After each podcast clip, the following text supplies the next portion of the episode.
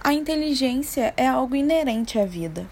Enquanto os animais têm um órgão dedicado à inteligência, os vegetais desenvolveram mesmo sem esse órgão. A memória faz parte da inteligência. Sem memória, não é possível aprender, e a memória é muito presente na evolução das plantas.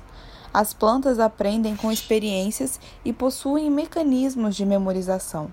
Por exemplo, se uma planta for sujeita a um estresse como uma seca ou algo parecido, ela responderá implementando as modificações necessárias na anatomia e no metabolismo para garantir a sobrevivência.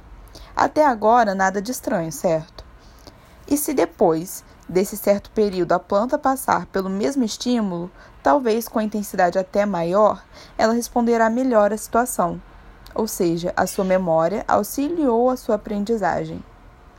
Em um experimento feito com a planta Mimosa pudica, conhecida por todos como, do, como planta dormideira, ela foi submetida a vários estímulos repetidamente para ver até que ponto suas folhas reconheciam o que é perigoso ou não, pois quando ela é submetida a algum estresse, suas folhas se fecham.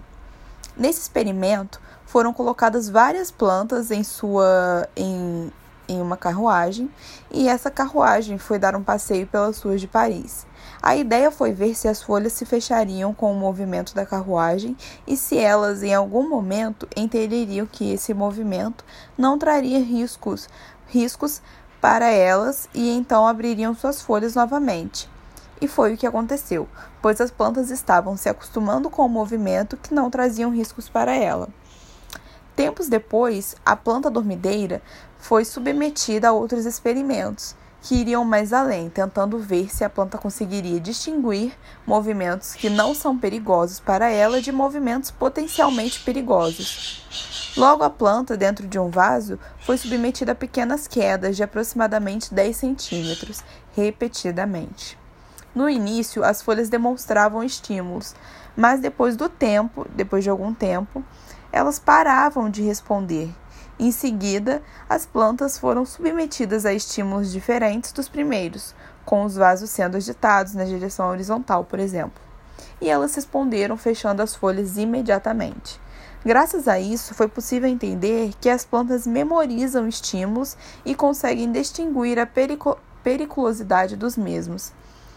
E com estes testes sendo repetidos em várias plantas, eles conseguiram descobrir até o tempo aproximado dessa lembrança das plantas, que durava mais de 40 dias, semelhante até mesmo à memória de alguns animais.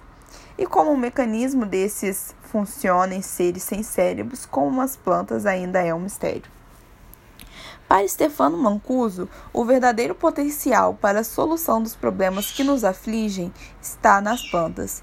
Sua anatomia energética, ligada a uma arquitetura, a arquitetura cooperativa distribuída, sem centros de comando, faz delas seres vivos capazes de resistir a repetidos eventos catastróficos e de se adaptar com rigidez a enormes mudanças ambientais.